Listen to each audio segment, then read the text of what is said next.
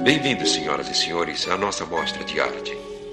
Uma coleção de óleos e naturezas mortas que tem alguma coisa em comum. Vocês não verão essas obras em nenhuma galeria e nenhum museu de arte. O encontro interessante entre ossos quebrados, entre cera e o que, com perdão da expressão, tudo que se enterra. Portanto, apresentamos à sua aprovação este e outros instantes de pesadelo.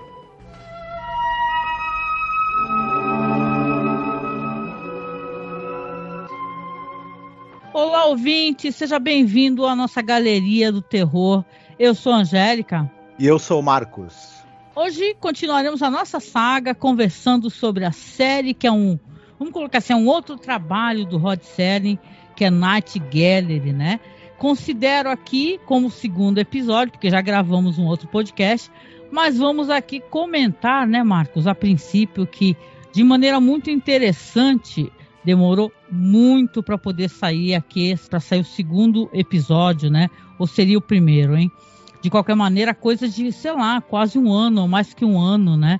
Então, depois uhum. do piloto, o piloto fez sucesso, né, Marcos? Mas Night Gallery demorou para sair, né?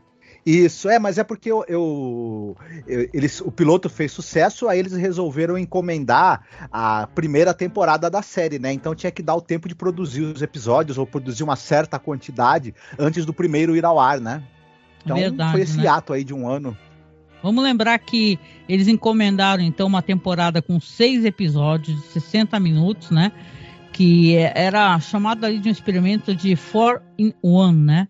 Na NBC aonde havia algumas séries, né, que tinham esse formato, não somente Night Gallery, como é, uma série chamada MacLeod, Aeroporto Internacional e por aí vai, né?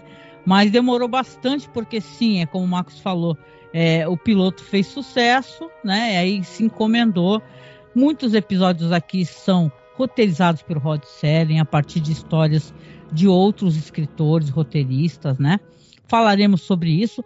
Mas aqui na, no primeiro episódio, né, vamos comentar mais detalhes, mas eu quero trazer que a, vai ter um nome muito querido pela gente, que é o Douglas Reis, né, Marcos? Que ele, ele realmente, a gente elogiava muito. Se você escutar os podcasts de Além Imaginação, você vai ver a gente falando do Douglas uhum. Reis, nossa, né, surtado, Sim. assim, de alegria. Uhum. É, e a gente já pode adiantar que ele dirige um dos segmentos aqui desse episódio, né?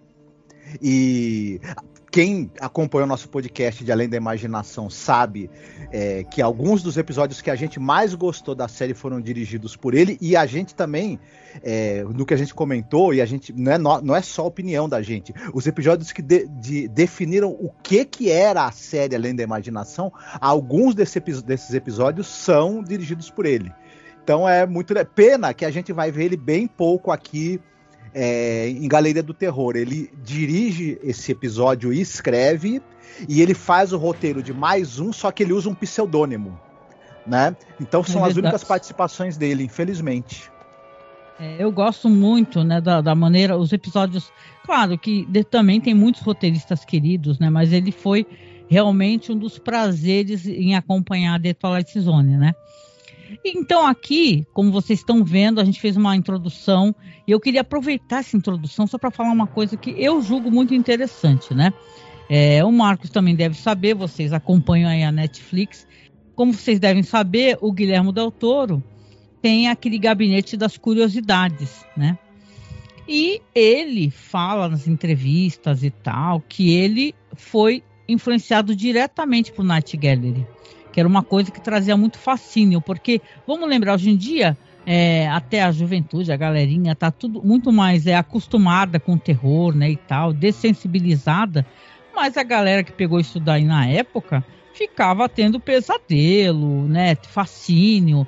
Ele, inclusive, o Guilherme Doutor, o diretor maravilhoso, né, ele fala que isso daí moldou o que ele queria fazer na carreira mais velho. Ele falou, eu quero fazer isso a gente vai comentar aqui como tem bons atores, diretores, é, é, como maquiagem é interessante, né? Então, Night Gallery é muito legal e a gente vai começar trazendo para vocês aqui, então, mais esse podcast que vai falar de dois segmentos, tá? Dois segmentos muito legais. O primeiro é o morto, né? Ou o homem morto, né? The Dead Man. e A Governanta, ou também tem títulos diferentes, né? É, The Housekeeper, né? Também é chamado uhum. de A Empregada, na dublagem é, brasileira, né? Porque sim, se você vai no OK Who, você encontra alguns episódios dublados e olha, as dublagens são muito boas, gente, são muito boas, divertidas. Então vale a pena você meter ali no OK Who um, um, na busca, né, um Galeria do Terror dublado, você vai gostar. Né, Marcos? Uhum. Bem-vindos, senhoras e senhores, à nossa mostra de arte. Uma coleção de óleos e naturezas mortas que tem alguma coisa em comum. Vocês não verão essas obras em nenhuma galeria e nenhum museu de arte. O quadro número um foi intitulado O Morto. Um encontro interessante entre ossos quebrados, entre cera e o que, com perdão da expressão, tudo que se enterra. Portanto, apresentamos à sua aprovação este e outros instantes de pesadelo. Então, Marcos, eu posso começar então fazendo a sinopse, a gente comentando aqui sobre o Homem Morto ou O Morto? Sim.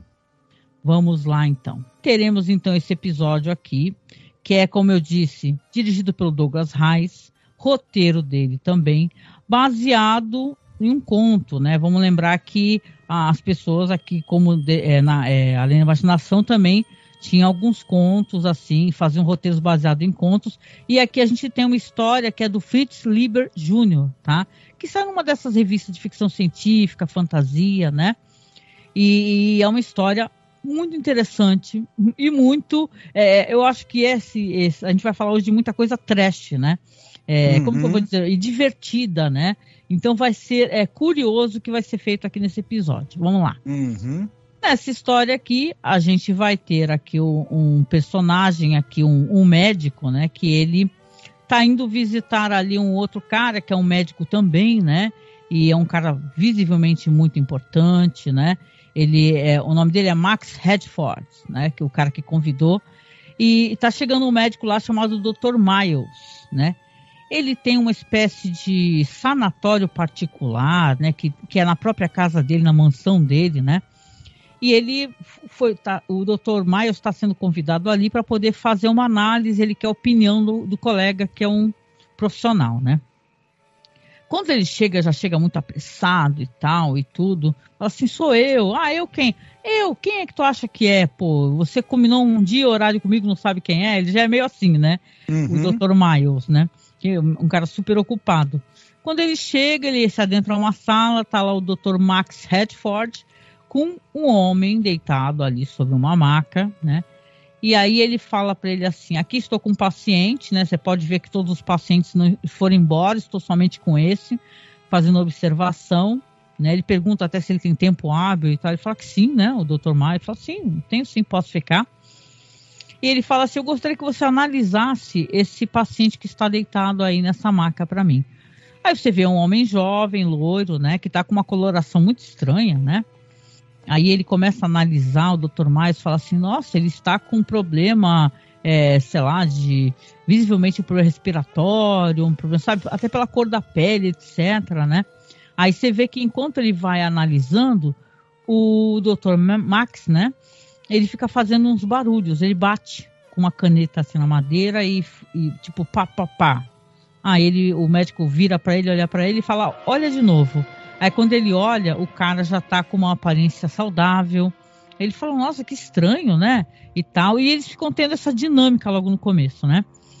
Que ele fala assim que ah, ele é um, um, um paciente, ele explica né, a situação, fala que ele é um, um paciente que ele é um hipocondríaco, né? E ele está sendo ali sugestionado por hipnose, entendeu? Porque ele é um cara que rico e tal, é, que podia ter uma vida maravilhosa, só que ele ele surtava, ele diz que a mãe dele também, a família dele tinha esse negócio de doença, de pensar que está doente.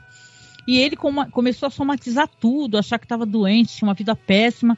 E através da hipnose, ele consegue ter uma qualidade de vida.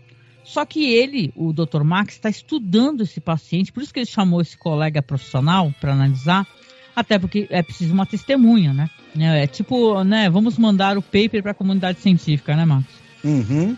E aí você vê que o cara tá ali, ele explica, né? É, é um dado momento ele bate ali, o cara levanta todo maravilhoso, saudável, é, é, conversando, sorrindo, né? E falando, ah, eu vou, é, vou para lá que eu vou jantar, vamos jantar daqui a pouco, né? E tal. Quando os dois ficam, ficam sozinhos, aí que o, que o médico fala com mais liberdade, inclusive conta toda essa situação desse paciente.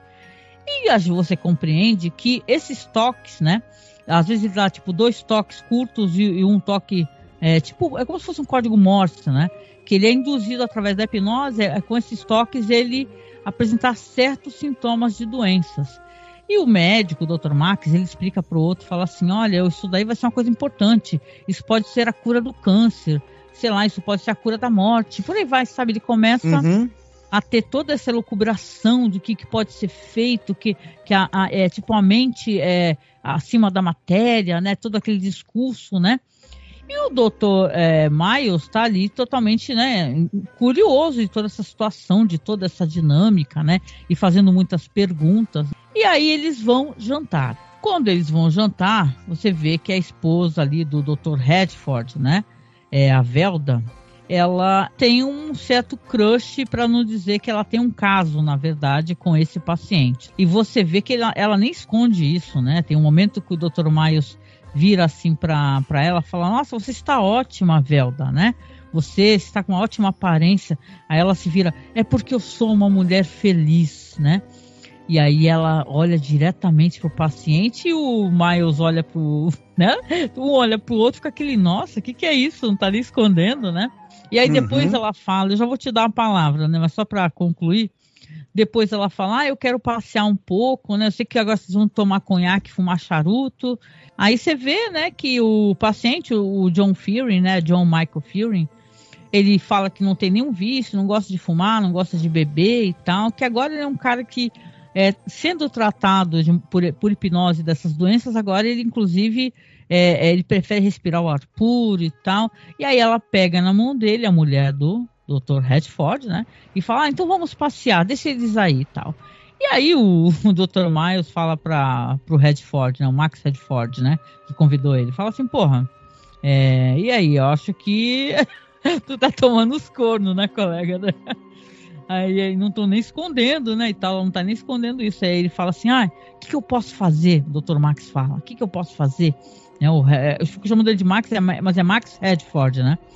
é, o que eu posso fazer? Esse homem é um homem rico e tal, ele não precisa de mim, só que eu preciso continuar minhas pesquisas, isso é importante para mim.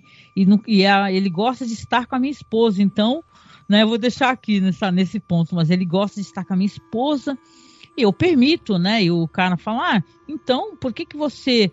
É, é, não, porque o, o, amigo dele, um que é médico, dá várias sugestões. Ah, por que, que você não estuda outra pessoa? Né? Por que, que você. Já que você, então, que ele ele parece visivelmente perturbado, né? Já que você assumiu essa situação, então, né, não adianta você ficar assim, né? E eles continuam conversando. Eu deixo aqui nesse ponto aqui para a gente poder depois falar o, o desfecho dessa situação. Uhum. Né, Marcos? O que, que você está achando por enquanto? O que, que você achou, né? A gente conta o final já, né? Do, do homem morto, né? O morto. Isso. Olha, que tem assim, eu tenho uma teoria sobre esse personagem que é o Dr. Max Redford. É que a minha teoria, para eu colocar, a gente, é precisa a gente saber um pouco mais do que vai acontecer. E aí eu posso entrar na minha teoria sobre ele. Sobre ele e sobre o, o, o Dr. Miles também. Ah, é? Tu tem que contar mais um pouco? Conta então. Poder falar tá, tua então, teoria. Pode falar. É, o, o que acontece é que ele, o Dr. Miles vai ficar uns dias na casa dele porque ele está é, levando uma série de experiências ali com esse paciente, né, com Fearing. Em um determinado momento, ele chama o Dr. Miles e fala o seguinte: olha, é, nós vamos, vou para um outro estágio agora com ele. Dá uma olhada aí, o, o, o, o Michael Fearing está deitado na, na, na, maca, né? E quando o Dr. Miles vai dar uma observada nos sinais vitais do cara, não tem pulso, não tem batimento cardíaco, o cara tá morto. E aí ele olha pro, pro, pro, pro Max, pro amigo dele, pro Dr. Max, e fala: O que, que é isso? Ele falou: Não, é, esse é o, o último estágio agora das nossas experiências. Porque ele, eu induzi ele a morrer e vou induzir ele a voltar pra vida. E o Dr. Maio já olha com aquela cara de. Vixe, Maria, o que, que esse cara fez? E o Dr. Max, muito confiante, né? Muito seguro de si, com aquele sorriso triunfante. Ele tem um sorriso triunfante no rosto o tempo todo, né? Ele dá ali as batidinhas que são sinal pro, pro é, o Michael Fearing voltar à vida. E nada. Ele bate, bate, bate, bate e o cara nada. Nada de pulso, nada de batimento cardíaco, nada de nada de tal. O cara não volta. E aí bate o desespero total, né? Ele não, já. E o Miles começa a falar para ele: resolva isso agora. O que, que você isso. fez, né? Hum. Ele fica fala, pô, eu tô sendo cúmplice disso. Isso. Eles chamam uma equipe médica e é o seguinte: é ressuscitação, é, vão tentar de tudo, é, é, massagem cardíaca com peito aberto direto, é tudo que for possível. Eles tentam todos os meios possíveis e imagináveis.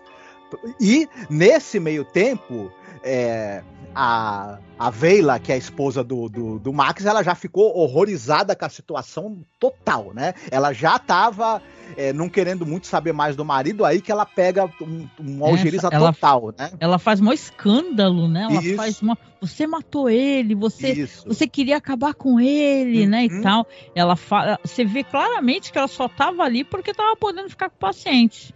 Isso. O cara não volta, basicamente o Michael Fury não volta e ele vai ser enterrado lá na cripta da família, porque ele, é, ele é um cara muito rico, né? O, o paciente, paciente, o Fury, né? De uma família riquíssima. E aí eles têm uma cripta própria lá e de, infelizmente vão fazer o, o enterro do cara. É, a mulher, né, a, a, a velha, a, velha, eu sempre, eu sempre é... é assim, ela, ela, é chamada, por, acho que por dois nomes, por velha e por Velda. É, eu acho que eles chamaram ela de, de Velda é, no, no, Brasil porque, porque o nome dela se pronuncia velha.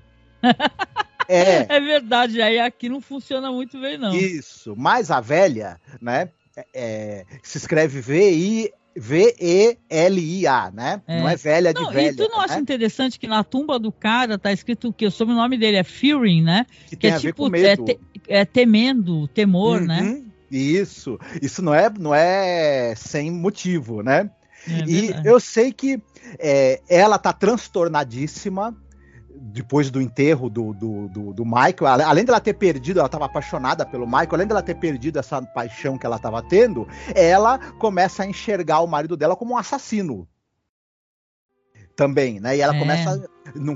Ocorre que o Dr. Miles é, vai visitar o amigo e ele fala assim, pô, é, Miles, por favor, tá aqui o, o, todo o arquivo do caso, todo o arquivo das experiências que eu fiz, tenta encontrar... As gravações ali, em áudio, né? As gravações em áudio, eu quero que você encontre alguma prova de que eu não fiz todo o esforço para salvar esse cara e de que eu, de alguma maneira, não, não, não precipitei a morte dele. Tá, eu quero que você, que você analise e me fale que realmente eu sou inocente. O Dr. Miles analisa e ele descobre o que, que aconteceu. Na verdade, o Dr. Max, segundo o próprio Dr. Miles, né? Uhum. Ele, na hora de mandar, de dar o sinal com as batidas pro cara ressuscitar, ele deu o sinal errado. Porque isso, de maneira inconsciente, ele não quis que o cara voltasse à vida porque sabia é. que ia perder a esposa para ele. É tipo, é, tinha que ser duas batidas curtas e uma longa, né? O negócio duas, tem. Três batidas curtas, três batidas, o um intervalo depois duas batidas. Ou seja, né? Foi, é, aí ele fala, pô, você, ele conversa com o cara na sala, né? O Miles com o Max, pô, você deu a batida incorreta, né? Uhum. Tinha que ser três, é como você falou, três batidas curtas, um, um espaço de tempo e eu acho que duas longas, né? Ele dá aí, três aí, batidas e uma só depois. Isso. Aí o que acontece? A mulher do cara tava escutando atrás da porta, né? Quando hum. ela escuta, ela dá um grito, né? A cena é muito boa, né? Ela dá um berro e sai correndo pra. Porque, meu, dá, dá a entender que teve um insert legal de tempo aí, né? Entre o enterro e, o, e a Isso. descoberta, né? Quanto tempo será que passou? Não dá para saber, mas foram várias semanas, porque a gente sabe que teve o enterro, passou um tempinho, sei lá, uma semana, dez dias, o Dr. Miles não soube do Dr. Max, aí ele foi visitar o Max, o Max entregou todo o arquivo do caso para ele e ele teve que passar dias ou semanas analisando o caso. Então a gente, tra... a gente deduz aí que se passou pelo menos, sei lá, vou chutar um mês. Né? Isso, isso, é interessante, né? Não, porque aí, aí, quando tem essa cena que ela sai correndo, né? E tem toda aquela câmera lenta e tal, ela correndo entre os túmulos, eles saem com é, lanterna, né? O marido, claro, sai correndo atrás dela. E o uhum. próprio Miles, né? O Dr. Miles, ele sai com uma lanterna também atrás dos dois, porque você vê que tem até. É interessante, é claro, tem uma vibe trash maravilhosa, né? Mas tem esse negócio de no meio dessa, dessa corrida, desse negócio, é, o, fica de noite, fica escuro, né? Anoitece e ele tá atrás dela correndo e ele sabe para onde ela tá se dirigindo, né, o Miles, né? Uhum. Para o túmulo, né, do, do John, né? Do, do paciente, né? O homem morto, Isso. né? E claro, quando ele chega lá, é muito boa a cena, né, Marcos? Porque ele uhum. pega, primeiro ilumina aquele Fury, né, que é o, o nome do mausoléu da família dele. E aí você vê que a porta está aberta, ela abriu a porta, né? E o caixão está aberto, também ele ilumina o caixão. E aí, quando ele vai virando a lanterna, primeiro ele vê ela, né? Uhum. Sentada com aquele. É muito creepy, tá? Essa história é muito boa. Ou Eerie, né? Tinha aquela revista Eerie também. Uhum. Que aí você vê ela com aquela cara de medo, como se a pessoa tivesse paralisada, né? De uhum. medo. E aí ele vai virando a lanterna e ele vê quem? O marido dela, né? O uhum. Dr. Max, ele deita, ele assim, é deitado, né? Com os olhos abertos, aparentemente morto, né? e umas mãos putrefatas, pretas, uhum. né? Meio azuladas. E aí ele sobe e quem é que tá lá? Também aparentemente, é, né? É, não está vivo, não está zumbificado, se movendo, mas o próprio homem morto, né? Só que uhum. ele tá com uma uhum. aparência, parece Isso. que ele tá morto há um tempão, uhum. né? Como se Isso. tivesse degringolado. Uhum. É, o, o, o, o Zé do Caixão, né, diria o seguinte: o cadáver putrefato do Michael Fearing estrangulou o Dr. Max. Olha, é? é? muito interessante. Esse, esse primeiro episódio ele é muito legal, né? Uhum. Ele é muito legal, The Dead Man. Porque é um final assustador, né? E, e, digno uhum. mesmo das revistas de terror, né? Uhum. Agora eu tenho uma teoria sobre o Dr. Max. Opa, qual é? Porque eu acho que o, o, o Miles, ele enxerga. Primeiro que a gente um pouco vê o Dr. Max pelos olhos do amigo dele, que é o Dr. Miles. Eu acho que o Miles, como ele é muito amigo do cara, ele vê no cara algo muito melhor do que o cara realmente é. Eu, eu acho o seguinte: primeiro, o Max, ele sabe que as descobertas que ele tinha em relação ao Michael, lá o paciente, não dificilmente iam servir para toda a humanidade, porque esse cara tem uma condição muito específica que é de família. Isso. Né? Essa, ele, ele, na verdade, essa coisa que eu não, eu tô procurando fazer um bem para a humanidade, vencer a doença, é para justificar a curiosidade que ele tinha em relação à condição do Michael e para poder fazer experiências antiéticas com o Michael, com a desculpa que ele queria descobrir algo que seria bom para a humanidade. Primeiro, ele é um vaidoso, um curioso e um cara com com, com, assim poucos limites éticos, na minha opinião. Depois, eu acho posso estar enganado, né? Que ele meio que, quando ele causa a morte do, do, do, do Fearing, do Michael Fearing, será que foi mesmo de maneira sem querer? Ou será que ele causou de propósito porque ele queria se livrar do cara e fez todo aquele circo para parecer, na verdade, que ele fez sem querer inconscientemente e usou o amigo para tentar dar uma prova, uma justificativa o, amigo é, é, o cara que iria depois, se precisasse depor, falar, não, ele fez isso inconscientemente e etc. Né? Então, e, e, o próprio, a, própria, a esposa do cara não queria mais saber dele também, porque ele certamente não estava nem aí para ela até o momento que ele viu ela com outro. Então eu acho que esse cara, na verdade, esse Max, ele era um bom filho da mãe, um bom desgraçado, mas ele era muito é. dissimulado e sem vergonha. Isso sim. Não tinha ética nenhuma médica. Né? É. Né? Não, o cara, claro, eu acho assim, a minha teoria é que, óbvio, ele encontrou um paciente ali sui generis, numa condição sui generis, né, diferente de tudo que ele já tinha visto. Né? Ele, pelo jeito, não sei se é um sanatório ali para doentes mentais também, já que esse cara tinha uma condição, parece que psico, psicossomática, né, que chama. Mas aí, quando ele viu que ele podia crescer, que ele pod poderia ascender, né, na fama dele enquanto médico, e claro, ficar muito mais rico, ele falou assim: ah, e quando ele percebeu que a esposa estava tendo caso, ele falou: ah, deixa aí, né?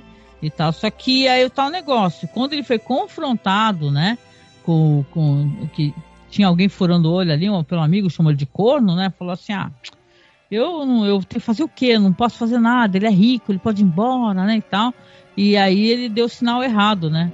Só que uhum. aí ia aparecer que não foi sem querer, né? Que era isso que ele queria, isso, né? Isso. É. Eu, é. é o que é a impressão que me dá, né? E é verdade.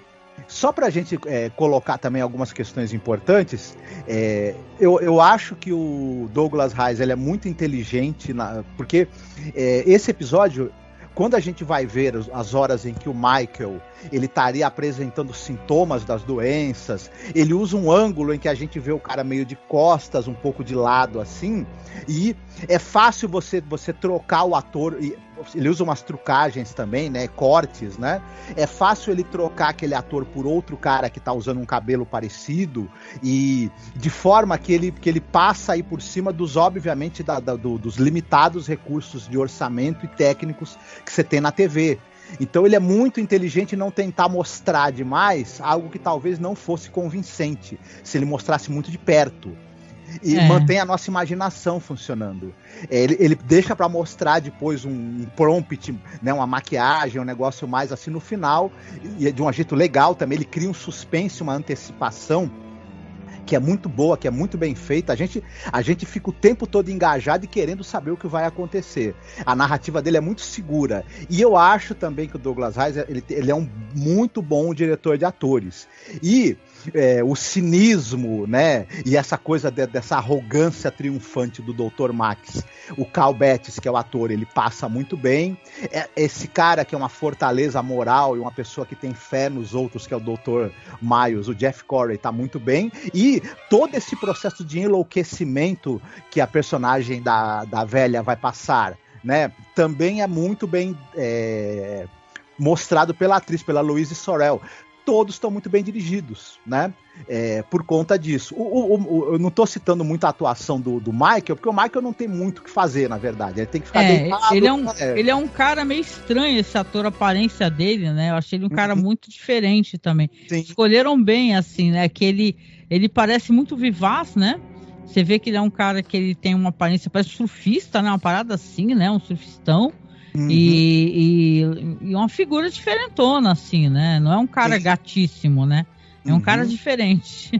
É, mas ele, ele, ele, ele, aquele cara, ele tem uma aparência mesmo de, de saudável. Ele exibe aquele sorriso, né, de, de cara bonitão, bem de vida. Aparência de saudável. saudável né? Escolher um cara mais com aparência de saudável possível, né? Isso. Pra poder falar assim, caraca, é esse daí que vai ficar. Porque é detalhe, você lembrou bem, tem vários momentos que ele tá deitado e você vê que ele tá, tipo assim, é, é uma hora ele tá meio azulado, daqui a pouco tá meio esverdeado, que as várias doenças que ele apresenta, né? Eles têm que colocar isso fisicamente também para o espectador poder entender, né, mano? Uhum, isso, mas eles acabam é, é, usando um ângulo assim que não mostra demais. Eu acho bacana isso, sabe? Eu gosto de uma maquiagem muito bem elaborada, efeitos uhum. especiais, trucagens legais, mas às vezes quando o diretor ele resolve deixar espaço para nossa imaginação, também é bacana e, e a gente percebe que o cara se tocou que alguma coisa ali não ia funcionar e preferiu ir por um outro caminho. Então é, é sábio fazer isso no, no, no, no, na direção de um episódio assim. O Douglas Reis ele é um cara tarimbado, né? Era um cara muito tarimbado já na época, então ele é... E é isso. A gente acabou. Você quer que a gente fale um pouco dos atores? Ah, se você quiser falar, né? Porque você já mencionou a atriz, né? Uhum. Ah, que ah, ele estava dando uma olhada na carreira dela, ela participou, inclusive, né? A que faz a esposa, né? Que é, o nome dela é Velha, só que botaram no Brasil como Velda, porque ia falar uhum. assim, ó, oh, é uma velha. Vai ter velha no próximo episódio, no próximo segmento, né? Uhum. Eu tava vendo aqui essa atriz, a, a Louise Sorel, né? Ela participou de várias coisas legais, inclusive Jornada nas Estrelas, viu? Ela Sim. participa da série de TV, a série clássica e tal. Aperte, aperte um cinto, o piloto sumiu e tal. Ela faz uma pontinha lá. Uhum. É, e ela, ela é uma atriz que ela é, fez bastante coisa na TV principalmente, né? E também muitos filmes assim nos anos 70. Filmes não de, de grande sucesso, filmes, digamos assim, da classe A mas ela era uma, uma figura constante. Ela fez muitos e muitos é, seriados aí de, de policial, enfim, uma pessoa, uma, uma, figura conhecida aí da televisão. O, ela, o, assim, a série mais longa que ela fez, que ela participou mais, foi uma novela chamada Santa Bárbara. Não faz muito sentido a gente entrar em muitos detalhes, porque não, não foi exibido no Brasil, né? Então. É. Né? Não, tem coisas que realmente, né? Mas assim, em questão de atuação, eu achei que é legal, é divertido, assim. Uhum. Foi um episódio, aquele final, o cara parecendo morto, e aquele morto mesmo, de meter medo, Sim. né? Uhum. De filme de terror, é muito legal. Sim. O nome do ator que faz o paciente é o Michael Blodgett, né?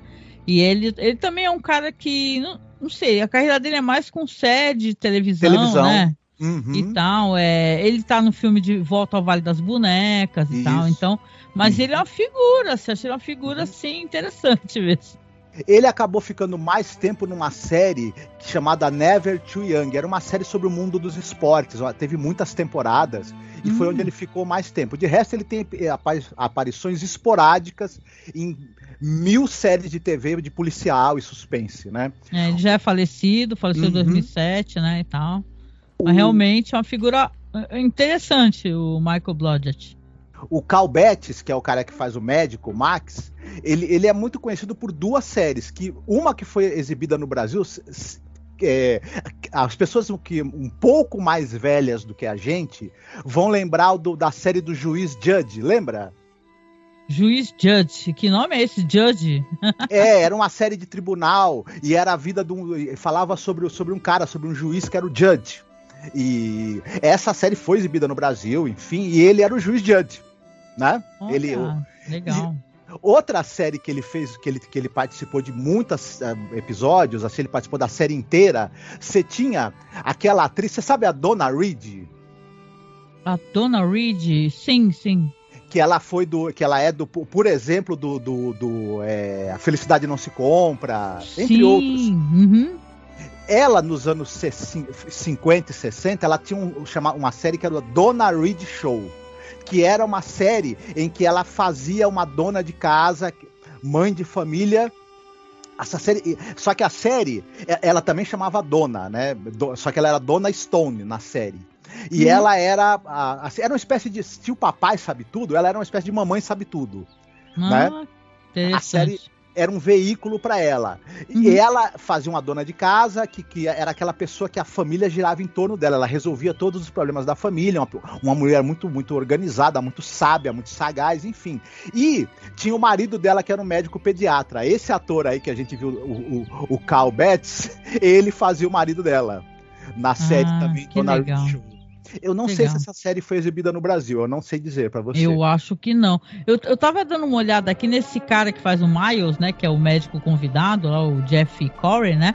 Esse cara participou de produções é, importantes, né, então, De Volta ao Planeta dos Macacos, uhum. né, que eu tenho até uma recomendação no final, gente, né, no podcast dos nossos amigos lá do Cine Alerta, né, que eles foram tão gentis, mencionaram, nos mencionaram no podcast, eu queria recomendar também. Mas ele faz um personagem, o Caspey, no De Volta para os Macacos. Pequeno Grande Homem, ele faz o Wide Bill Hickok. É um filme maravilhoso, Bravura Indômita, né? O de 69, ele faz o Tom Cheney, né? Uhum. E o Butch Cassidy, ou seja, o cara tem vários filmes de famosos, assim, faroestes, né? É, uhum. muito conhecidos, né, e tal. É, o, e eu acho ele um bom ator, ele passa bem esse papel é, nesse episódio aqui de Night Gallery, né? porque ele passa esse é, assombro, né? Tem que ser um ótimo ator para passar essa, essa. Fala assim, nossa, o que, que você está fazendo, né? Que situação é essa, né? Porque ele foi, foi chamado ali para ser um espectador, né? Uma testemunha do que o outro cara está fazendo. Eu acho que ele faz isso muito bem. Eu acho ele um ótimo ator. E ele, como você mesmo falou, ele tem uma carreira longa no cinema, aí nos anos 40, 50. É, e também uma carreira muito longa e muito expressiva na televisão, participou de tudo que é série importante é, de policial, suspense, que se possa imaginar. E também era um cara que volta e meia tava aí no cinema B também, quando, quando era chamado, ele também não fugia da raia. Enfim, um baita ator esse cara. Ah, muito legal. Então é isso, né? A gente comentou aqui, eu quero saber de vocês também, eu e o Marcos, hein? que vocês acharam aqui desse episódio. Lembrando que tá no nosso canal do OKRU, sempre abre a publicação. Vai lá no site, no masmorracine.com.br, ou aqui mesmo no, sei lá, no Spotify eu também coloco o link lá para o OKRU. Vai lá assistir, porque dá para assistir. A gente coloca a versão legendada, porque a qualidade tá melhor, né, da imagem. Então a gente coloca legendada, mas é que nem eu falei, se tu meter ali um Galeria do Terror é, ou Morto dublado, você encontra no OKRU, porque o OKRU é sim o repositório um dos melhores para a gente poder, né, Marcos, assistir as coisas que a gente está comentando, né? Uhum. Mas então esse primeiro segmento aqui é o, o, morto, né? Eu chamo de homem morto porque é, aqui no Brasil ficou só como o morto, né? Mas eu gostei bastante, né, Marcos? Eu sei que você gostou também, né? Eu não li o conto do Fritz Lieber, né? Teria que ler. Mas uhum. como acho que não tem tradução em português, teria que acessar essa revista aí de, de uhum. sci-fi, de fantasy, né, e tal, e eu não fui atrás. Mas é, é como quanto uma história assim, eu acho que é bem uhum. divertido e fascinante. O, o, Fritz Lieber, só para a gente aproveitar e fazer rapidinho uma, uma, uma, Ele tem algumas obras publicadas no Brasil, é um grande autor de ficção científica. É, a Emos publicou coisa dele, se eu não me engano. Nas coleções de ficção científica de, de, de algumas editoras brasileiras, que ficaram muito famosas aí, é, Francisco Alves, Emos, enfim, é, tem coisa dele, vale muito a pena, viu, ler. Ele uhum. é um uhum. cara muito importante. Ah, legal, legal. Então procurem, gente, tá? Se eu encontrar algum material dele, eu deixo linkado também na publicação, tá? Quadro número 2. Algo com tendência abstrata para imitar o que não é nada abstrato. Ganância, avareza e a constante ânsia do homem mudar o que ele não gosta, por quaisquer meios. Os meios, neste caso, envolvem ciência com um pouco de magia negra. Assistam se desejarem. A empregada. Vamos lá então, Marcos. Agora você vai fazer a sinopse, comentar sobre o segundo episódio, aqui, segundo segmento do podcast, que é o The Housekeeper, né? A empregada. Uhum. Olha, o, a série gira em torno do seguinte: a gente tem uma senhora, é a Miss Wartle. Ela está procurando emprego, né? E ela está ali conversando com uma, uma, pessoa de uma agência de empregos, né? E a pessoa faz perguntas para elas e, e, as respostas delas são as piores possíveis, né? Você sabe fazer uhum. tal coisa? Não. Você tem é, experiência em tal coisa? Não. Você já tem recomendação de algum lugar? Não. Você é, tem facilidade para aprender tal coisa? Não. Não, não tudo não. Então você é perfeita para o trabalho. a gente se surpreende, né? O, aí, aí ela até se surpreende e fala: o quê? Alguém que me quer, quer me contratar? Sério? Sim. Aí ela é encaminhada para o trabalho que ela vai trabalhar para um tal de Cedric Acton. Que o sujeito, ele é um cara aparentemente muito rico, né? É, eu não lembro, ele é médico, não é? Algo assim. Ele e, é um cientista. Cientista e estudioso também de alquimia, ocultismo e tudo mais. E ele fala para ela o seguinte, né? Que ele tem uns, umas coisas, uns planos que ele quer para ela, tem um, tem, um, tem um trabalho específico que ele quer que ela faça e tudo mais. E muito bem, ela fala: não, be beleza, né? Que bom, que bom. É, só que ele chega para ela e fala e, mostra a esposa, né?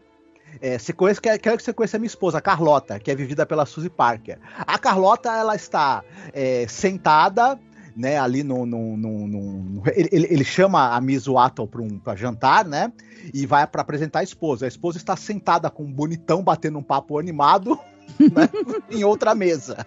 É, enfim, a, a Miss acha aquilo um tanto quanto, né, assim, é, problemático, né? Mas o, o, o, Cedric fala: não, você fica sossegada, não, ela é assim mesmo.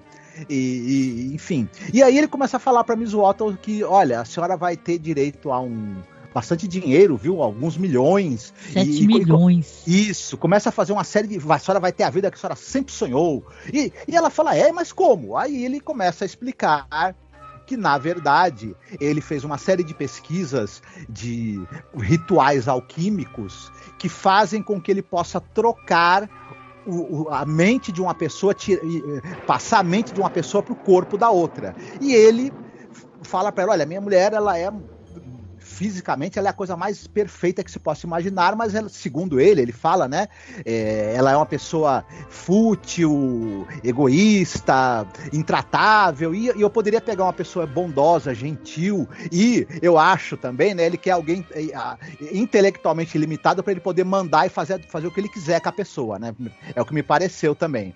Ele quer pegar o cérebro da Miss Otto que é uma pessoa simples, gentil e submissa, e botar no corpo da mulher dele. Aí, para ele, ser a mulher perfeita, né? É, é assim, o episódio, ele transpira um machismo inacreditável. Mas é interessante que é autoconsciente, né? Porque é, eu estou colocando no podcast, você deve ter escutado a introdução do Rod Selling, né? Ele fala assim, ó, é um homem que ele acha que pode fazer o que ele quer né? Uhum. E tal, né? Então, de maneira muito tímida, né? Porque tem problemas com o personagem, com o desfecho do episódio, a gente vai falar. Mas eu acho que ele tem uma autoconsciência do próprio machismo, episódio. E é interessante, né, Marcos, que esse episódio aqui ele também é escrito pelo Douglas Rice. Mas por algum motivo ele usa um pseudônimo, né? Uhum. Ele, ele precisa de, de Matthew Howard. Aí você fica, ué, o que, que é isso, Douglas Rice? Você tá com medo de, de, de tomar alguma pedrada, né? e tal, que esse episódio ele é meio surtado, né? Porque, é, ai, assim, ele, olha a ideia, gente, mentalize, você vai contratar alguém que é, o nome é de housekeeper, né? Que é como se você contratando uma empregada, já está fazendo um link com o negócio de, ah, eu quero arrumar uma mulher, porque ele sim tem ideia de botar a mente dessa mulher simplória na mente da esposa dele, fazer uma uhum, troca, né? Sim. Só que ele quer uma mulher para cuidar dele. Pra ah, fazer o que ele quer, né? Isso, não, a gente também não falou um detalhe importante, que é, tem a ver também. Ele pergunta para Miss Walton, a senhora tem família, tem parente? Ela, não, não, não, não, ela é sozinha. Ele quer, porque ele também, ele tem o plano também de passar o, o cérebro, a mente da mulher dele pro corpo da Miss Walton e matá-la, para se livrar da para se livrar da mulher dele, né? Digamos, da é. mente da mulher dele, né? Ele é um escroque, né? Um uhum. escroque, né? Então, ou seja, mas cara, você vai é, ficar com alguém é, idoso, é, com uma mentalidade de pessoa idosa que, é, vamos combinar, né? É por isso que eu acho que o Douglas Reis meteu aí um, um pseudônimo, porque alguém ia questionar, é, sabe, a coerência desse roteiro dele. Porque, assim, você trata com uma senhorinha simplória, né? Porque detalhe, ela é simplória mesmo, assim, do tipo que ela é até meio confusa, né? E tal, né? Uhum. Do jeito como a Janete Nolan tá maravilhosa, a gente vai falar dela depois. É, ela é meio confusa e simplória, e eles fazem dinheiro e tal, e a dado momento ele, tá, ele vai mostrar o laboratório para ela, e ele fica tocando ela, né? Ele fica assim, é, porque aí eu vou casar com a senhora, a senhora vai ter 7 milhões e tal. Primeiro ele fala até três, né? Ela lembra que ele falou sete, né? Ah, é sete? Não, mas a gente vai dividir. Porque tem uma, parece que tem um acordo com a mulher, que a mulher é rica, que tem isso. Ele é um cientista, né? É, esse, esse, esse, podcast vai ser o podcast dos cornos, né? Porque o outro já era o corno lá, que era o médico, né? Esse aqui é o corno cientista, né? Uhum. É, esse episódio, né? A gente poderia falar que não, ele tematicamente é o episódio do, do da troca de corpo e da vida após a morte. Não, ele é o episódio dos cornos, né? não, mas assim, né? Aí o que acontece? Aí a tua ideia, enquanto cientista, né? Que deve ser um cientista louco, só pode, né? Que o Larry Hagman faz, né?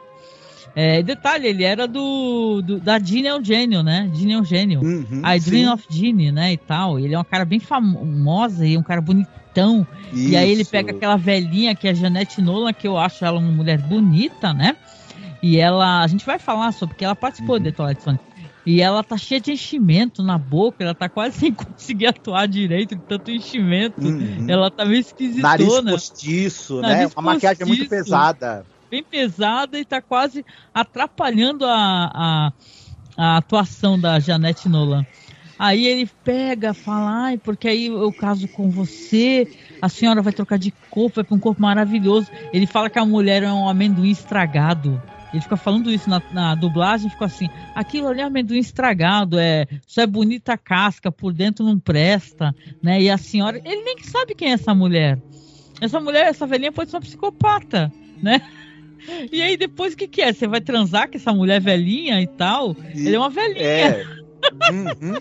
Isso, tem uma coisa, né, que, que é, a gente mais para frente, ele realmente vai fazer essa troca de corpo, né? E depois ele, ele, ele digamos assim, dá um engenho. É, primeira coisa, já pode adiantar, né? Isso daí. Ele... É, não, fala sobre a experiência que eu acho ela o cúmulo. É, porque o que acontece? Ele primeiro tem a, envolve sério, sério, pessoal que está nos ouvindo e não viu o episódio, ele envolve um sapo.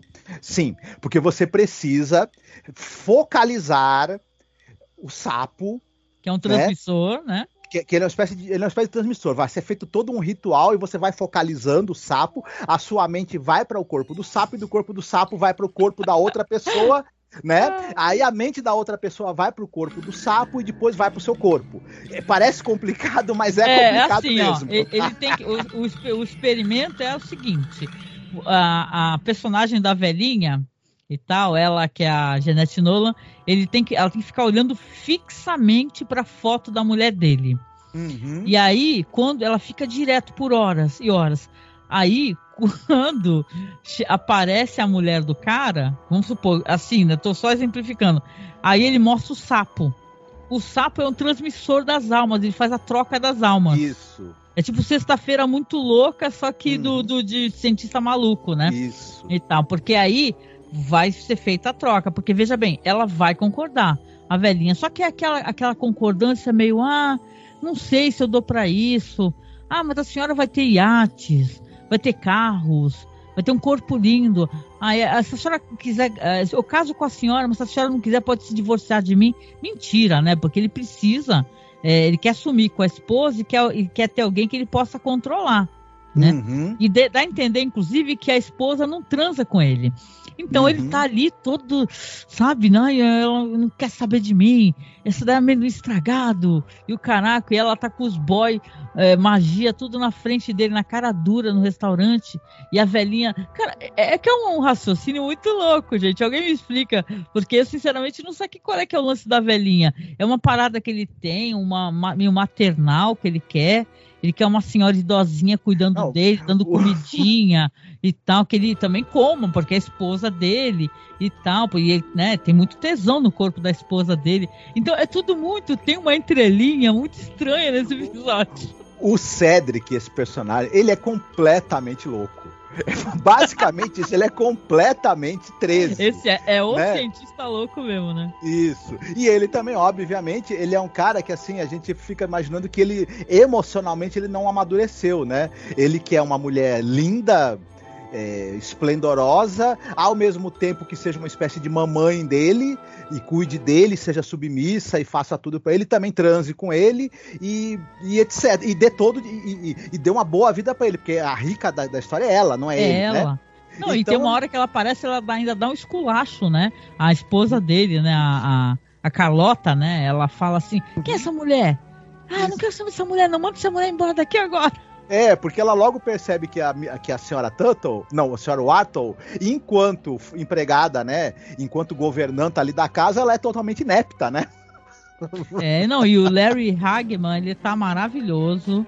É, a, a Janet Nola, ela é uma atriz incrível, mas ele tá maravilhoso porque ele é um cara muito surtado, né? Esse negócio dele ficar tocando ele, que traz, traz aquele incômodo, tocando assim no ombro, sabe? Ele toca nela. Ah, eu vou casar com a senhora. Você, você já fez, sabe? Peraí, meu filho. Isso. Respeito com essa uhum. senhora aí. Pô. Não, e quando ele finalmente faz a troca de corpo, ela assim, logo que ele consegue fazer a troca de corpo e, e, e o a mente da, da mulher dele foi pro corpo da senhora Wharton, ele mete uma injeção letal na senhora Wharton imediatamente, né? É, no corpo, né? No corpo, porque ele é quer isso, matar... no corpo da senhorinha. Isso, porque ele já matar... quer desaparecer com a esposa, ele faz isso.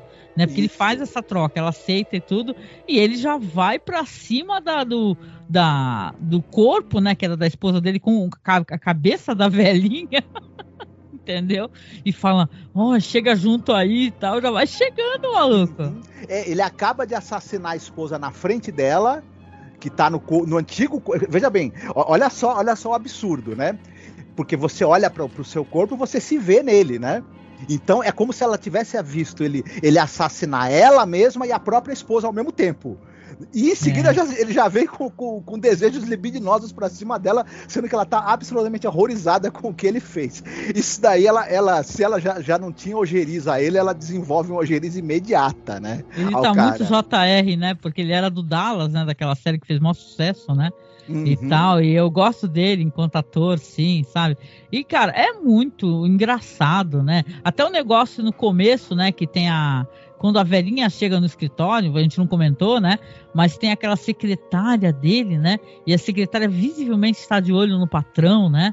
Falando assim, ah, ele não olha para mim, né? E tal. E ele, você vê que as mulheres dão mole pro cara, né? Uhum. Só que uhum. ele quer o tipo de mulher lá, senhorinha velhinha, né? E tal, e, e quer ficar na ala geriátrica mesmo da relação, né? É, não, ele quer uma. Ele quer, mas, mas eu acho que, que, que é meio isso, né? Ele quer, a, do, a digamos assim, a, a passividade né, e a, submiss, e a submissão dela, né, que é alguém muito simplório que ele pode manipular à vontade. A esposa hum. não era alguém que ele conseguia manipular, né? Esse e, roteiro como... não é do Rod Selly, é do Douglas Reis, né? Uhum. E, e, é engraçado, o Rod Selly, na introdução dele, ele fala assim, ah, esse cara faz o que quer, né? E assim, no final, ele faz o que quer, né, Marcos? Ele faz ele o que faz, quer, porque, porque assim, ela não aceita. Né? A Miss Wattle, ela, ela tá no corpo da esposa dele, ela se tranca no quarto e fala, ó, não quero saber dos seus avanços, né? Aí passam ali três dias, né? E ele fica o tempo todo batendo na porta, querendo levar comida e tal. Aí ela pega, sai do quarto e diz que tá entre... vai entregar para ele uma notificação que ela quer os 7 milhões, né? Porque sim, o dinheiro é dela, né? E tal. Ela fala que, sei lá, que quer doar, né? Um negócio assim, não é nem para ela. Ela só quer ir embora, né? Ela não quer nada com ele, né? Uhum. Aí ele já tá preparado para isso, porque ele é um canalha, né? O Acton, ele vai lá e faz o quê? Traz o sapo de novo, né? Que ele já tinha ali uma parada 2. E, cara, isso é muito engraçado, né? O episódio, eu acho que ele não se leva a sério, porque eh, aparece uma outra velhinha, né? Isso. Outra, outra velhinha, porque você vê que ele pega, é, ele, ela tá saindo com as malas e tal, ele tranca ela para ela não poder sair da sala, vai abre uma segunda porta e tem uma outra velhinha. Né? E ele pega, mostra o sapo, assim, acontece a mesma coisa. Isso. A alma da velhinha vai trocar com a alma dela, entendeu? Porque Isso. talvez ele vá ficar trocando, ah, que nem ele fala, Isso. até conseguir uhum. acertar. Ele até vai de, ele vai de velhinha em velhinha até encontrar uma que, que engula ele, que aceite ele. O lance ele. dele é uma velhinha. Esse cara gosta de velhinha. E nada contra a velhinha, porque eu sou uma, né, né? Nada a ver. Mas assim, mas que é engraçado é, porque é muito constrangedor, assim, ele deveria ser mais franco, né? E numa espécie de qual é o nome daquele aplicativo lá que as pessoas se encontram lá para ficar juntos, né, e tal, né? Que é de pegação em algum aplicativo, ah, claro, estamos né, sugerindo aqui, né? Em alguma espécie de fórum, né? De clube de pegação e já arrumar uma velhinha que quisesse ficar com ele. Falar assim, opa, né? Eu quero é ficar com esse galã, que esse, como é que é que chama? Galagão, né? Galanão. Galalão. é, mas o, o, problema é que ele quer uma velhinha com o corpo da, da, da, da esposa jovem, né? Então, e, com, tu... e, com, e, e, com, o dinheiro dela, de preferência ele, também. Ele porque... precisa do corpo daquela mulher. Ele falou assim: tanto que eu acho que dessa vez ele não vai nem se livrar, né? Porque ele precisa do corpo daquela mulher, porque é ela que tem o dinheiro, ele, ela não pode se divorciar uhum. dele, né? Então, Isso. Então, meio que termina assim, né? Que é uma cena engraçadíssima, né? A cara da outra velhinha, de cara de pimpona, né? E tal, de uh, assim, termina de um jeito. É, eu sei que é um episódio que divide opiniões, mas eu acho ele muito engraçado. Né? O outro eu acho legal esse clima de, de de cripta, de revista uhum. cripta. E esse daí tem uma coisa Hermes e Renato, assim, ele merecia uma redublagem estilo Hermes e Renato, cara. Muito divertido.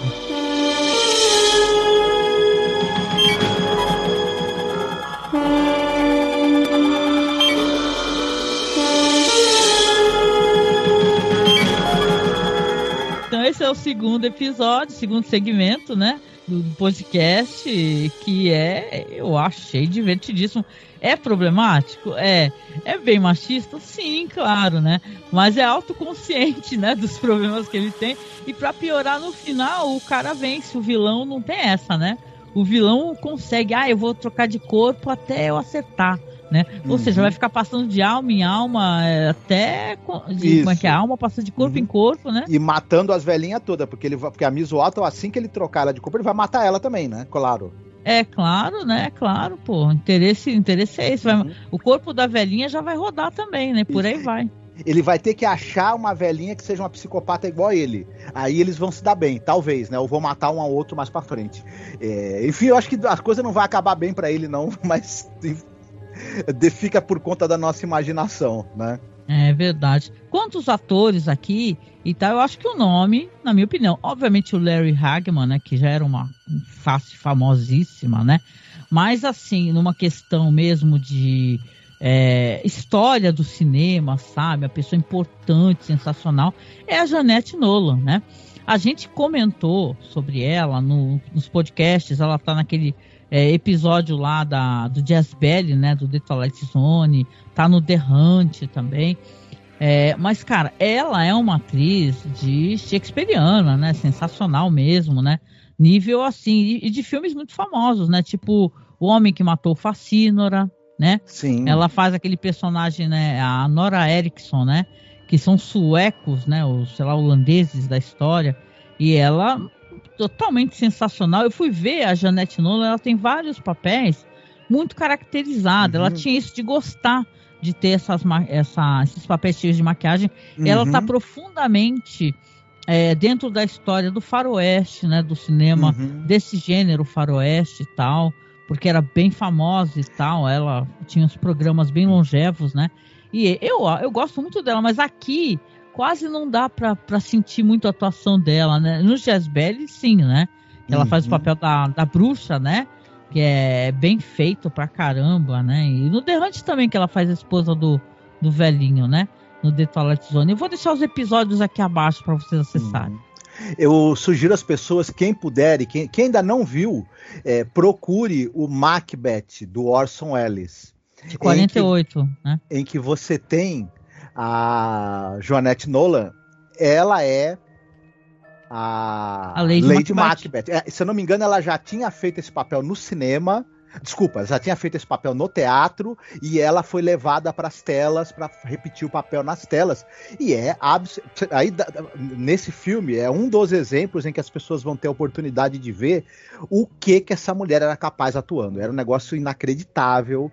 Enfim, é. ela é uma força da natureza atuando. É, aqui nesse episódio, por mais que ela que seja engraçado, a gente não, não, não vai conseguir ter uma noção do tamanho que era essa atriz. Né? É. Mas quem... adorava isso, né, Marcos? Ter os atores e atrizes mais fodões, né? para participar dos projetos, né? E isso, você vê que ela participa de dois episódios em Além da Imaginação e são sensacionais, né, cara, os episódios, né? E tal. E ela é incrível, lindíssima. Vamos lembrar que ela é muito bonita. Nessa época ela era linda ainda, uma senhora madura, mas muito linda. Foi muito enfeiada para esse episódio, né? Você quase não entende as decisões de maquiagem para ela, né? Que são muito exageradas, né? Uhum. É, isso é uma, é uma coisa meio, meio que a gente coloca na conta da, da época, né?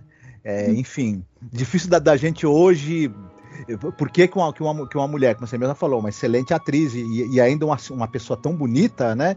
Ela é, é para fazer papéis de pessoa muito mais velha, e, enfim, é, é, é, hoje é duro da gente engolir essas coisas, né? Mas é, era comum para época. Enfim, mas de qualquer maneira, é uma grande atriz e vale muito a pena o pessoal conhecer a carreira dela. Ela também tem uma carreira longa na televisão e participou de muita série dramática, muita série também de suspense policial. É, enfim, muitos episódios ali do, do, do, do Homem da Virgínia também, né? Uhum. Que era ah, outra, a última, que era uma série de faroeste. A última velhinha é a Judith Lowry, viu? Que, que participa, né? No, no finalzinho do episódio, e eu acho que está até não creditado, viu? Por uhum. sinal, mas também é uma atriz assim de, né? É, vamos colocar assim, de muitos filmes de para é, televisão, do Vale das Bonecas também, por aí vai, né? Mas é muito legal assim, muito legal. No sentido assim, tem os nomes fodões, sabe? E claro, o Larry Hackman que tá hilário, tá divertidíssimo. É um personagem totalmente louco da cabeça e louco por velhinha também.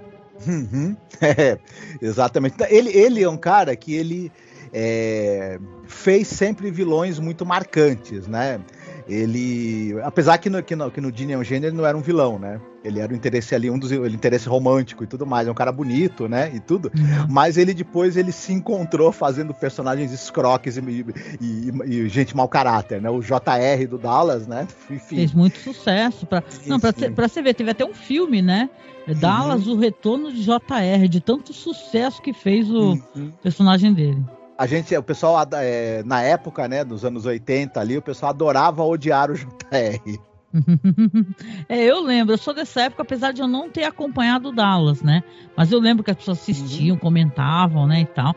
E ele tava todo galã uhum. nessa época aqui, né? Ele é muito engraçado no episódio. A gente não falou, mas esse episódio é dirigido pelo John Meredith Lucas, que é um cara que ele dirigiu algum, ele era ele era famoso por ser roteirista, né? E escreveu vários episódios do Jornada nas Estrelas. Produtor também, ele produziu muitos episódios do Jornada nas Estrelas, é, dirigiu Jornada nas Estrelas também, né, a série clássica. E a gente tinha até comentado que ele foi, que ele foi muito ligado àquela série católica, Insight. Hum, Era verdade. produtor, roteirista e diretor de, de, bastante episódios dessa série. E ele teve uma passagem também pelo por Além da Imaginação, né? Uhum. Ah, é isso, né? Olha, eu achei divertido. Eu, me diverti pra caramba, né? Eu, eu, assim, eu pensei que eu fosse sentir muito mais raiva do episódio, até porque tem isso do cara querer arrumar uma mulherzinha para cuidar dele, né? Que ele mandasse e tal, né? Mas eu me diverti pra caramba. O episódio é totalmente absurdo, né? E tal. E você fica até sem entender qual é que é o lance do cara de só querer arrumar velhinha, né? Por que, não pega uma mulher, sei lá, da idade dele e conversa com ela? Fala assim, ó, oh, então eu preciso preciso que você assuma aí o corpo da minha mulher e tal. Não, ele só quer as velhinhas, que o cara tem, o cara é um caso, né, de arrumar um psicólogo, um psiquiatra, porque o cara tem uma questão meio maternal mesmo, né? É, eu não sei nem se é uma crítica, né? Deve ser uma crítica, né? A esse homem que, que quer ser cuidado pela mulher com seus filhos, né? E tal, né? Mas é divertido, achei divertido, legal, gente. É, engraçado mesmo o negócio. Mas enfim, é isso, né? Então a gente comentou aqui, eu considero o segundo episódio, eu sei que, né, por aí tá como o primeiro episódio, mas para mim não, porque já foi o piloto, considerei como um episódio também. Então a gente conversou aqui sobre o segundo episódio, Galeria do Terror. Finalzinho aqui, eu quero recomendar né, um podcast, porque aproveitar que eles foram tão gentis mencionando a gente, né, Marcos? Conversei uhum. contigo, né? A gente também fez já podcast sobre o Planeta dos Macacos, mas o Rod Serling está profundamente envolvido, né, na questão. Ele foi um dos roteiristas do, do filme Planeta dos Macacos, né, de 68. E quando eles falaram sobre isso, lembraram do Rod Serling, lembraram da gente comentando sobre os podcasts, né? Falando do Rod Serling nos podcasts da imaginação, né, repetindo, a gente tem todos os eh, programas comentando todos os episódios. Então eles recomendaram, eu venho aqui também recomendar o podcast deles, tá? cinealerta.com.br.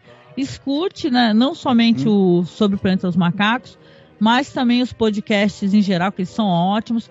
Nesse podcast especificamente está gravando o Alexandre Luiz, o Davi Garcia e o Felipe Pereira, que vai uhum. gravar com a gente futuramente aqui sobre Galeria do Terror. Uhum. Então foi muito legal, assim, ouvir, né? É, é emocionante mesmo, né? uhum. né? Porque eu tava, eu lembro que eu tava, sei lá, no mercado fazendo uhum. compra. E aí eu falei, caramba, mencionaram o nosso podcast. Eu fiquei, achei isso tão legal, né? É o, é o, episódio 233 do Alerta Vermelho deles. Uhum. E assim, para quem é ouvinte da gente, não conhece ainda o Cine Alerta, não conhece os podcasts deles, incluindo o Alerta Vermelho, é, não conhece o trabalho ainda do Alexandre, do Felipe, é, assim, é altamente recomendado.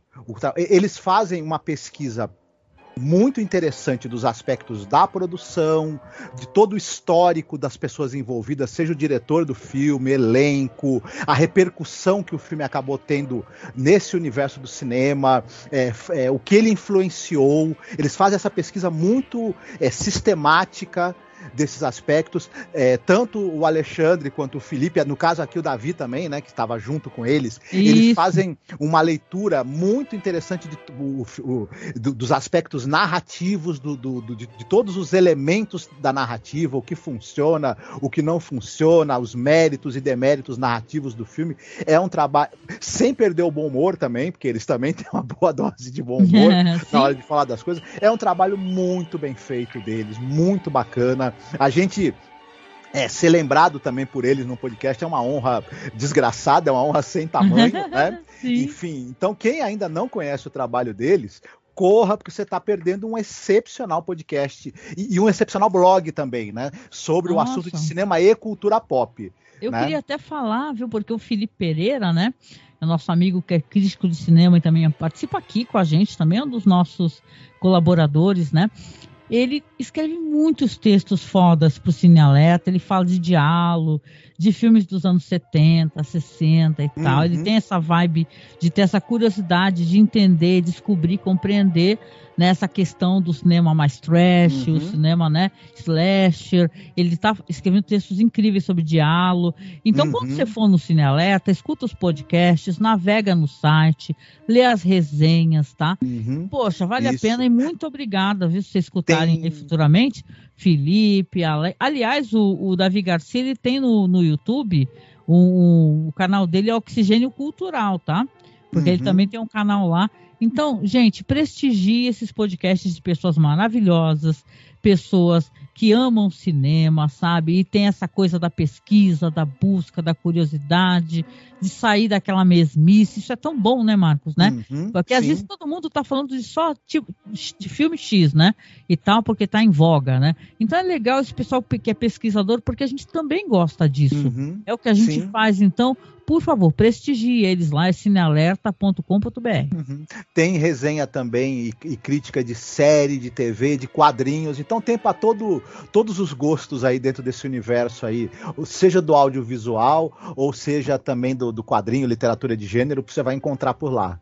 Isso aí. E obrigada pelo carinho, gente. Todo amor para vocês. Estamos juntos. São sempre convidados quando quiserem aparecer, né, para gravar conosco. Né? Felipe já deve estar nos próximos podcasts, né? Nos que ele puder, porque vamos lembrar que o pessoal que todo mundo é, é trabalha, tem seus trampos é, paralelos, né? Às vezes uhum. eu e o Marcos a gente grava sozinhos, porque a gente, né? A gente cria a nossa agenda aqui, né? Mais prático, né? Estamos pertinhos aqui um do outro, então quando a gente vai chamar alguém, a gente tem que se adequar à agenda do, da pessoa, né? Então o Felipe deve participar possivelmente e outras pessoas também que quiserem, né? Como essa temporada é mais curtinha, então a gente vai, vai ter algumas participações, né? É, e vai acabar muito mais rápido também esse podcast. Bom, chegando ao final aqui, vocês sabem, eu dou sempre os mesmos tipos de recados. É, por favor, é, compartilhem o nosso material que a gente está fazendo, seja no YouTube, seja no podcast. Lembrando que os podcasts vão sair no site masmorracine.com.br. Você pode escrever no seu aplicativo de podcast Masmorracine que você vai encontrar o nosso podcast, viu? E esse podcast que nós estamos fazendo também. Mas você pode procurar diretamente no Spotify, vou deixar o link, tá? Assistir no YouTube e né? Compartilha conosco as suas opiniões, as suas impressões, isso é tão importante, né, Marcos? É, sim, a gente gosta muito de saber a opinião de vocês. É, e também elogios e críticas também estamos abertos. No mais aqui, a gente, por favor, pede sempre apoio. Primeiro agradecemos os apoiantes que estão né, sempre nos ajudando, depositando aí, fazendo o seu Pix, ajudando a gente a pagar esse site. Estou fazendo uma ação também para as pessoas mandarem áudios para a gente, para porque a gente vai fazer um programa especial, porque esse ano acho que a gente atinge, né, Marcos, uma, uma marca muito importante, né? Por quê? Porque as pessoas desistem, né? A gente, né, perseverou, estamos aqui até hoje. Esse ano a gente vai fazer 15 anos de podcast, 15. Começamos em 2009, gente. Então, o que que a gente pede aqui? Mande seu áudio. Mande seu áudio, fale aí como é que você conheceu o podcast, o que, que você gosta no podcast. É, é sei lá, isso, ah, eu conheci vocês através dos podcasts de Game of Thrones. Ah, eu conheci vocês através. Sabe, a gente quer saber essa interação, a gente quer escutar a sua voz. E a gente vai colocar dentro do nosso podcast especial em agosto o seu recadinho em áudio. Tá? Então pode mandar para contato.cinemasmorra.gmail.com. Você escreve no assunto assim, 15 anos, que aí a gente vai saber do que, que é, tá? Mande seu áudio, mande só, interaja conosco. A gente tem tanta gente boa. A gente tem muito orgulho de quem está conosco há muitos anos também, tá? Então, se você puder, nos apoie, tá? A gente agradece profundamente. A gente tem perfil no Padrim, tem no Colabore Aí, tem no Apoia-se. Tem o nosso Pix, é apoiomasmorra.gmail.com, tá?